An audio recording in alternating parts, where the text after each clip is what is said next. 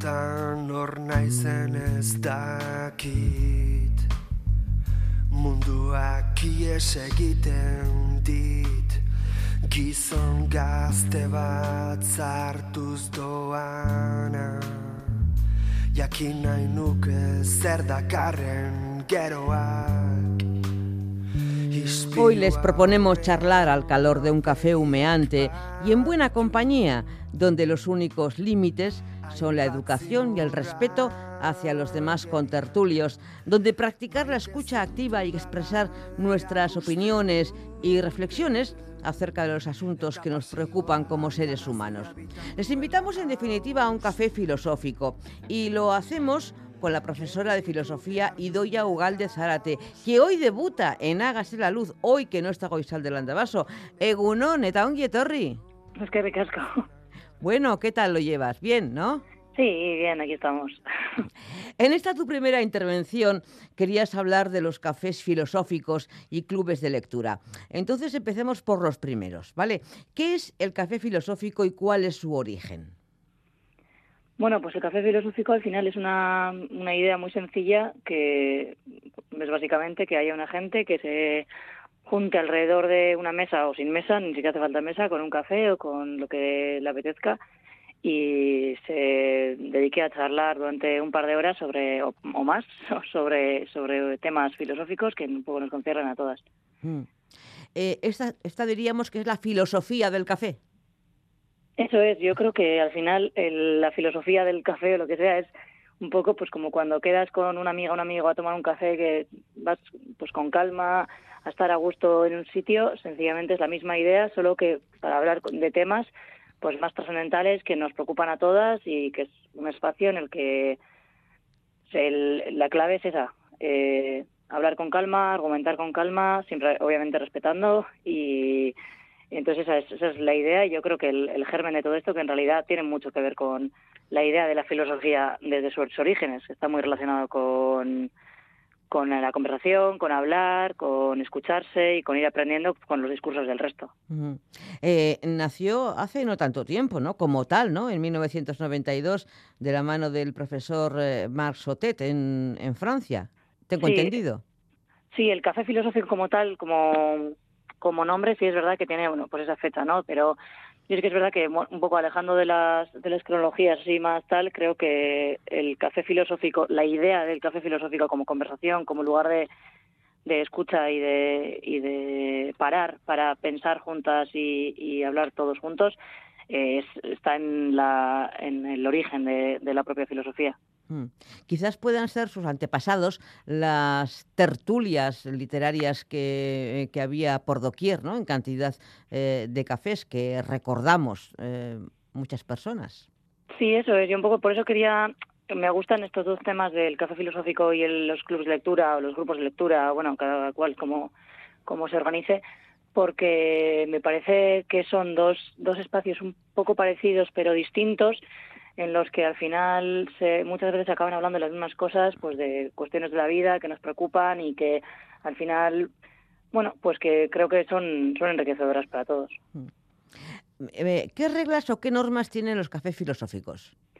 Pues la verdad, pocas normas. No es ni obligatorio tomar café ni, ni ninguna otra cosa. En realidad, lo único obligatorio, bueno, lo obligatorio es eh, respetar al resto y obviamente no, no hablar de, de forma ofensiva, y, pero por lo demás es todo totalmente libre. Pero hay alguien que, digamos, propone los temas, eh, ordena el, el, debate, las intervenciones, ¿alguna cosa de estas? Sí, bueno, eh, claro, también depende de la, del tiempo que lleve la gente yendo al café, que igual, ¿no? Pues luego los tiempos, las, las intervenciones y tal se ordenan un poco más naturalmente, pero sí es verdad que, que generalmente suele haber una persona que lleva un, o una un par de personas que llevan un tema puede ser que inclusive una persona invitada para, bueno, pues que sepa, que sea especialista en ese tema, para que dé una especie de, de, sí, de introducción, ¿no? De, venga, pues por dónde empezamos a hablar y ya desde ahí se genera pues un debate eh, desde donde la gente puede ir agarrando la argumentación. Pero sí, la, la idea es esa, que primero pues hay una persona que le dé inicio al tema, que presente el tema para que todos sepamos lo que estamos hablando, ¿no? Porque muchas veces en las discusiones las cosas que fallan, lo que falla es precisamente eso, que cuando estamos discutiendo sobre algo y luego al final no nos no sabemos de qué estamos discutiendo realmente, entonces es importante plantear bien el tema, pero luego en realidad la idea es que el resto vaya tomando eh, tomando la voz y bueno, puede haber alguien que modere o luego eso, ya te digo que según va, si duran un año, dos años, al fin y al cabo luego la gente ya pues mm, nos vamos conociendo mejor, vamos viendo, entonces las, las, las tomas de palabras son más naturalmente, orgánicamente se ordenan. ¿Sirven estos cafés filosóficos para, digamos, reaprender a relacionarnos en estos tiempos de redes sociales, de velocidad vertiginosa? Sí, bueno, yo creo que al, fin, o sea, al final todo el mundo necesita eh, espacios donde poder hablar tranquilamente, donde poder entender al resto y encima en esta, pues en la época de las redes sociales, las redes sociales ayudan por una parte a que muchas muchas veces eh, solo escuchemos discursos que ya están de acuerdo con nosotros, entonces eh, que estamos cada vez más cerrados en nuestras propias ideas porque consumimos a gente que piensa lo mismo que nosotras, entonces pues no salimos y no, no somos capaces de, de entender otras perspectivas de la vida. Y luego por otra parte que las discusiones pues ya vemos no por ejemplo Twitter es un, es un muy buen ejemplo. Eh, las, las discusiones en Twitter son son son voraces son dañinas eh, no no aportan muchas veces argumentos sencillamente son el objetivo es ganar ponerse por encima de otra persona sin ningún tipo de argumentación. Muchas veces no se discute ni siquiera la idea sino que se ataca a la persona y y entonces pues en los cafés filosóficos en estos espacios donde encontrarnos vernos cara a cara y ver que la persona que tienes enfrente, aunque tenga una opinión distinta a la tuya, es una persona y la está expresando pues como buenamente puede y, con la mejor de las intenciones, eh, creo que ayuda a crear lazos y a mm, ser capaz de pensar desde otras perspectivas, incluso a sí, a, pensar nuestros propios argumentos, a ordenarlos mejor. Y bueno, creo que en este sentido, sí, o sea, vernos cuerpo a cuerpo ahí cara y cara, cara a cara, eh, yo creo que hoy en día es eh, importantísimo. Y enriquecedor, diría yo también. ¿Hay, alguna, ¿Hay, alguna limitación, eh, Idoya, temas que no se puedan tocar, por ejemplo, que quedan fuera, como en los chocos? ¿no? Eh, ¿Prohibido hablar de religión, fútbol y política?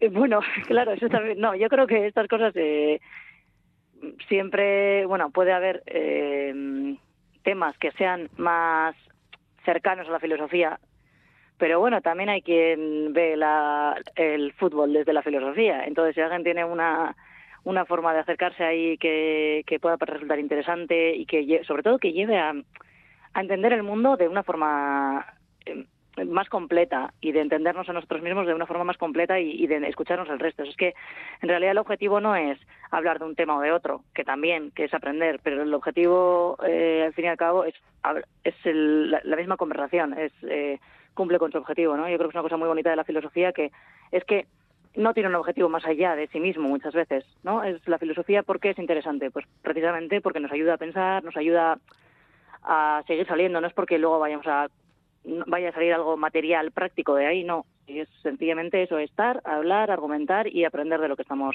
hablando. Entonces, si alguien tiene una propuesta sobre fútbol o sobre religión o sobre política, bueno, justo las religiones con filosofía sí tienen bastante bueno, relación histórica, ¿no? Pero en relación de, de contra, contra poderes muchas veces, pero sí, eh, entonces, en realidad, temas tabú yo diría que no hay ninguno. Bueno, es que además tampoco, eh, tú lo, acabas de comentar, ¿no? Eh, no tiene por qué salir algo práctico de ahí. Claro, ¿y por qué tiene que ser todo práctico? Em, mm. ¿Por qué no puede ser simplemente divagar, eh, ejercitar la mente, yo qué sé, em, oxigenar el cerebro? Que eso es también importante, ¿verdad? Sí, y, y que sencillamente muchas veces ideas que bueno, sí, ideas o descubrimientos que nos hacemos, tanto a nosotros mismos como en, las personas que nos rodean, vienen de esos momentos en los que no estamos intentando sacar algo práctico, sino que sencillamente, ¿no? Pues estamos eh, sencillamente pensando, solo dándole vueltas a la cabeza, un poco sobre un tema que nos interesa, pero sobre el que tampoco queremos llegar muy bien a ningún lado y que se nos preocupa por alguna razón. Y, bueno, pues vamos a pensar de, sobre ello, ¿no? Y así conocemos a, las, a, nuestras, a las personas de alrededor, a nuestros amigos, a, y así nos conocemos a nosotros mismos y sobre todo así aprendemos también a, pensar y a ordenar nuestros pensamientos. Hmm. Otra forma de compartir cultura e intereses intelectuales son los clubes de lectura. ¿En qué consisten? Pues la verdad es que el, funcionamiento es puede ser más eh, es más bueno puede ser variado, pero muchas veces también parecido. Alguien que muchas veces es la autora autora eh, presenta presenta el libro del que se va a hablar y después la gente que se supone que se ha leído el libro, eh, que no siempre pasa, que también bueno se puede ir a un club de lectura para ver si te va Se pueden haber leído la solapa del libro y ya está. Exactamente. Igual luego vas al, grupo de lectura y a la presentación y decides que lo quieres leer porque te parece interesantísimo. Eso sí, probablemente algún spoiler vaya a haber, pero bueno. Eh, y es un poco parecido. Hay una presentación y luego pues preguntas, comentarios, eh, pues sí, dudas, este personaje, tal. Yo por eso creo que es una cosa bastante parecida a la, al café filosófico en algunos temas, porque también es pues empezar hablando de una ¿no? relación, este personaje con su hermana, por ejemplo, cómo se llevaba y tal, y no cómo, cómo vas deshilachando esa, esa relación poco a poco y al final, sin querer, acabas hablando de tu vida, de la vida, de las relaciones entre personas, de la moral, de la familia. Entonces, salen eh, temas que ya son mucho más, bueno, no sé si más grandes, que son temas de la literatura, pero que también son temas de la filosofía. Entonces, creo que se juntan muy bien esos dos. Hmm. Esos dos espacios ahí. Sí, cualquiera puede participar en ellos, tanto en un club de filosofía como, o sea, en un café filosófico como en un club de lectura. O sea, tú, o sea, tú apartes por allí un día y te encuentras con un montón de personas eh, reunidas en torno a unos cafés y hablando de, pues no sé, del amor, del sexo, de un, de un libro de la autora que está en ese momento presentando, lo que sea, y tú te puedes unir tranquilamente ahí y no pasa nada. Sí, sí, yo vamos, si tienes eh, si te pasa, si te interesa, pues es eh, ideal que, te quedes a escuchar y si quieres participar de ello también. Muchas veces, las primeras veces es verdad que da así, ¿no? Un poco corte participar, porque, bueno, pues eh, hace falta un poquito de, haber estado en espacios parecidos, pero sí, yo creo que encima las voces nuevas generalmente se agradecen mucho, porque si en un club de lectura ya al final va siempre la misma gente, pues sigue siendo enriquecedor porque te sigues conociendo pero bueno, que el, hecho de que aparezcan voces nuevas, perspectivas nuevas, pues siempre enriquece. Y si estás dispuesta a hablar de lo que sea, a escuchar lo que sea y a, y a siempre desde el respeto y siempre desde, por supuesto, o sea, esto es radicalmente democrático. Estos espacios mm. Además se puede eso leer en grupo en estos en estos eh, clubes de lectura. ¿Qué ventajas aporta esto? El hecho de leer en grupo.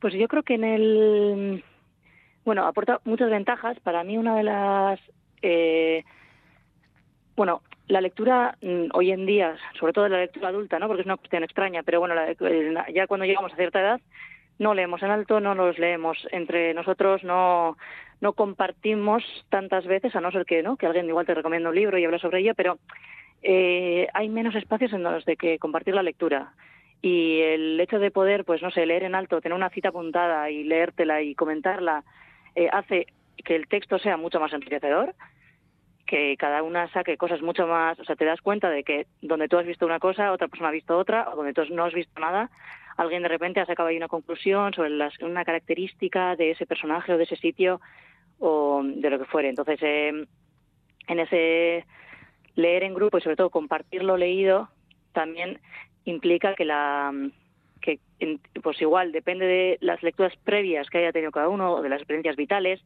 entiendes perspectivas de la vida distintas y pues igual un personaje al que tú no entendías y que te parece pues un personaje nuevo, igual mezquino, eh, lo acabas entendiendo porque alguien te, te, lo explica desde otro sitio y no, pero bueno, es que esto lo que ha vivido y tal. Y bueno, creo que es una forma de releer el libro muchas veces.